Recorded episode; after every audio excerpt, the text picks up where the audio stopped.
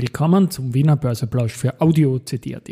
Heute ist Mittwoch, der 1. November 2023 und mein Name ist Christian Drastil. An meine Haut lasse ich nur Wasser und CD. An meine Ohren lasse ich nur Wasser und Audio-CD. Es ist der Allerheiligen Feiertag, aber es wird in Wien gehandelt. Weite Teile der Folge sind heute Gerald Grohmann gewidmet, der auch eine Challenge ausruft. Dies und mehr im Wiener Börseplausch mit dem Motto Market and Me. here's Market and Me, podcasting for equity. With Homie B. Hey, den Zeitgeist, ja, ein Modethema, Modethema. Ja, die Börse als Modethema und die Wiener Börsepläusche im November werden präsentiert von einem Co-Sponsor, den ich noch finden muss und vor allem natürlich Wienerberger. Gut, ATX jetzt 3071,53 Punkte, ein Minus von 0,45 Prozent. Jetzt am Feiertagnachmittag um 15.13 Uhr. Gewinner, Verlierer schauen wir wieder in den breiteren ATX Prime. Und da haben wir die FACC vorne mit plus 6,9%, dann die Strabag mit plus 3%, Euroteleseits plus 1,9%, BAWAG plus 1,7% und die CAIMO mit plus 1,6%. Auf der Verliererseite Balfinger minus 2,4%, OMV minus 1,8%, AT&S minus 1,6%, Pira Mobility minus 1,4% und Semperit mit minus 1,3%. Heute ist erst der vierte, erste, elfte, an dem in der Wiener Börsegeschichte gehandelt wird und die Umsätze sind sauber. 21 Millionen Euro äh, bei der Erste Group, bei der CIMO 8,4 Millionen, bei der OMV 6,1 Millionen. Bei den Nachrichten haben wir die AMAG, die hat neue Bearbeitungsanlagen an den beiden deutschen Standorten am Chiemsee und in Karlsruhe integriert. Und Research ziehe ich heute vor, ohne diese Musik. Aber die AMAG wird von der RBI weiter mit Halten eingestuft. Das Kursziel wird von 37 auf 32,5 Euro angepasst. Die, und die Baderbank, die stuft die erste Group weiter mit Reduce ein. Kursziel geht von 31,3 auf 32,5 leicht nach oben. Barclays hat ein Underweight für AMS Osram und ein Kursziel von 6 Franken. JP Morgan ebenfalls AMS Osram. Da gibt es ein Kursziel von 10,5 Franken und neutral und holt für AMS Osram sowie auch Kursziel 460 bestätigt Jeffries. Main, Main Event, das ist heute der Mr. SBO, der Gerald Grommann. Der hat im Vorjahr von uns einen Wanderpokal für immer gewonnen mit unserem CEO-Ranking. Da haben wir so eine eigene Mixtur aus Kursgewinnen, Handelsumsätzen, guten Bilanzzahlen und so weiter. Und ich habe gesagt, wer seinen eigenen alten Rekord, ich glaube, das waren damals 13 Tage, und der hat es mit 14 Tagen in Serie führender im CEO-Ranking überboten, selbst übertrifft, darf sich den Wanderpokal für immer behalten. Jetzt ist es aber so, dass sich die Karriere, die große Karriere von Gerald Grohmann dem Ende zuneigt. Und er hat diesen Wanderpokal wieder ausgeschrieben, so eine Art Gerald Grohmann Challenge. Und ich sage jetzt mal erstens Danke dafür und zweitens an die CEOs im Lande, die erste CEO oder der erste CEO, die Radka Döring war zuletzt sehr, sehr oft vorne, äh, die mindestens zehn Tage in Folge in unserem CEO-Ranking führt, wird diesen Wanderpokal mal aus der Gerald Grumman Challenge übernehmen können und dann geht's von vorne los.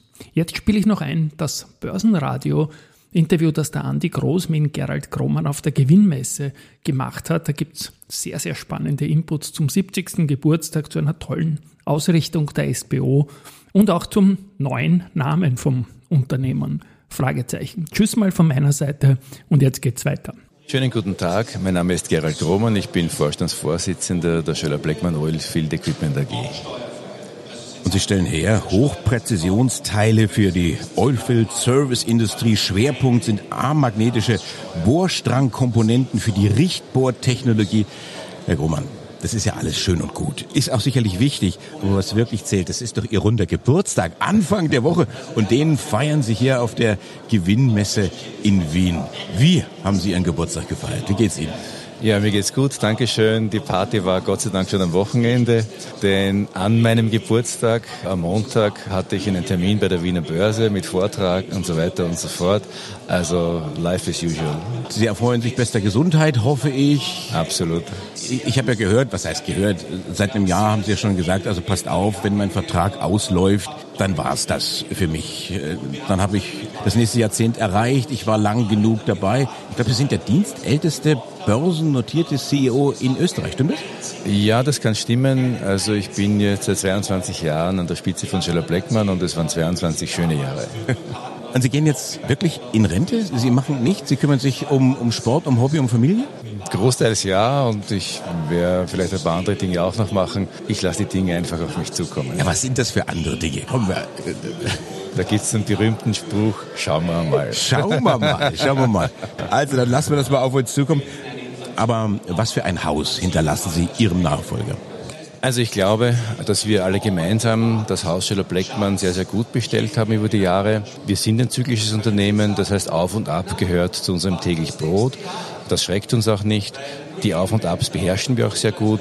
Wir werden nicht größenwahnsinnig, wenn es bergauf geht und wir werden nicht depressiv, wenn es bergab geht.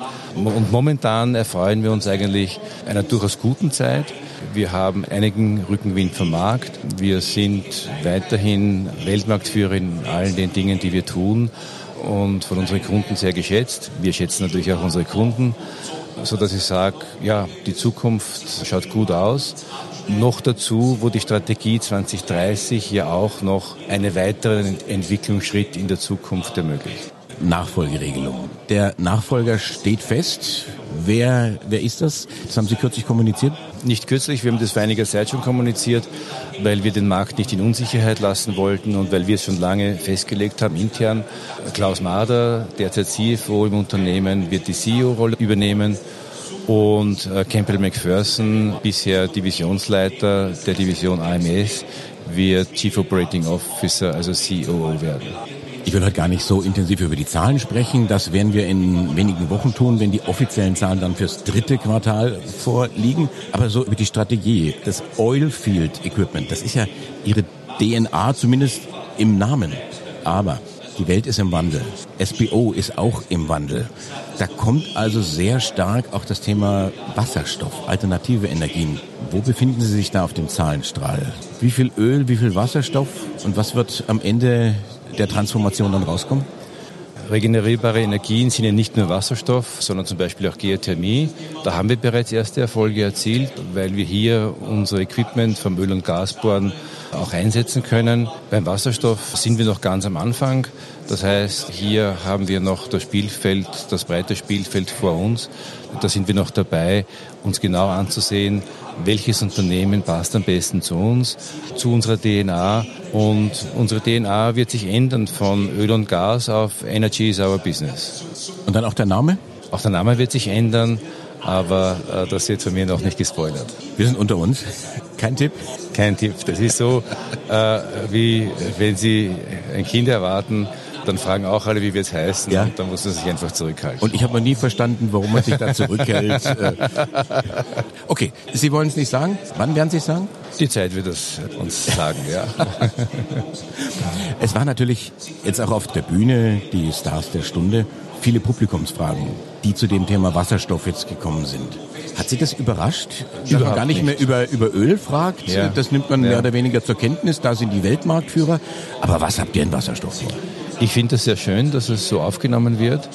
Auch ich äh, bin in der Zwischenzeit sehr äh, tief drinnen in, den, in dem Thema.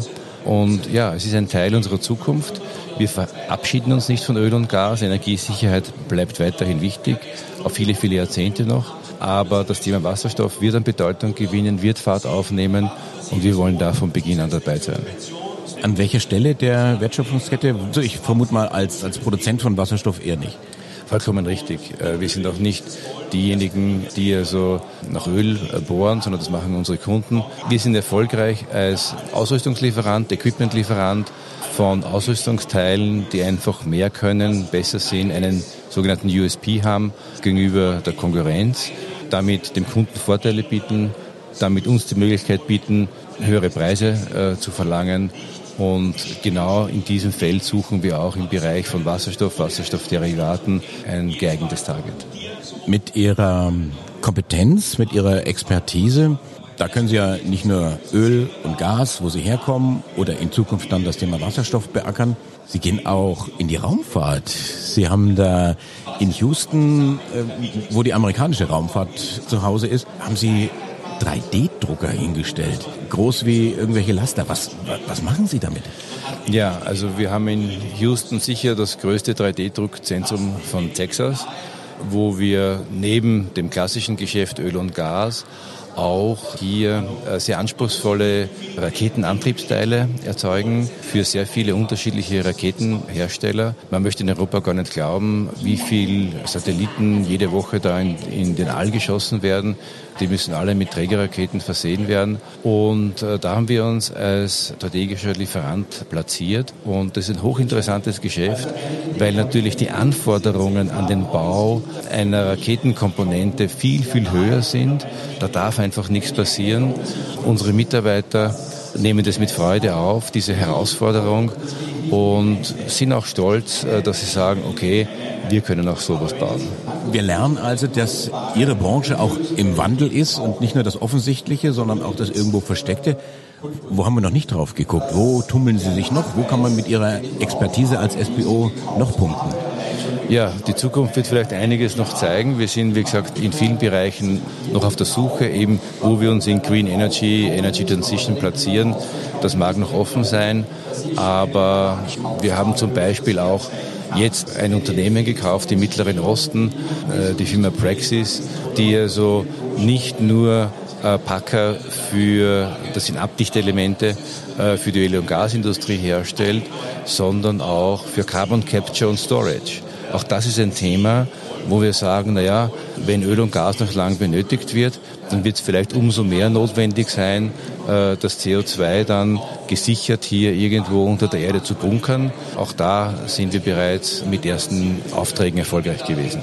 Gerald Grummann, der CEO der Schöller Beckmann All Energies Equipment. Oh, jetzt habe ich, jetzt hab ich was Falsches gesagt. Ähm, äh, Oilfield Equipment wollte ich natürlich sagen. Dankeschön fürs Interview und Ihnen persönlich alles Gute. Ganz, ganz herzlichen Dank. Auf Wiedersehen. Börsenradio Network AG. Das Vorstandsinterview.